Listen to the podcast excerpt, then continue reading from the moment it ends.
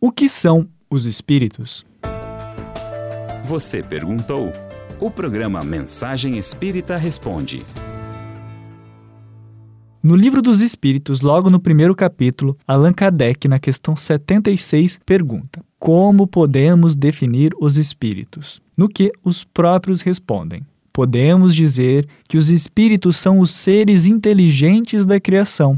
Eles povoam o universo além do mundo material. Após refletir sobre essas e outras respostas, o codificador esclarece que os espíritos são seres imateriais, porque a sua essência difere de tudo o que conhecemos pelo nome de matéria. Um povo de cegos não teria palavras para exprimir a luz e os seus efeitos. O cego de nascença julga ter todas as percepções pelo ouvido, o olfato, o paladar e o tato não compreende as ideias que lhe seriam dadas pelo sentido que lhe falta.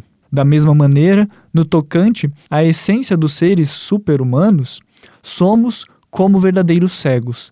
Não podemos defini-los a não ser por meio de comparações sempre imperfeitas ou por um esforço de imaginação. Ou seja, amigo ouvinte, todos nós que agora vivemos aqui na matéria, ou aqueles que estão no plano espiritual, como amigos e entes queridos que já desencarnado, todos nós somos espíritos, seres inteligentes da criação.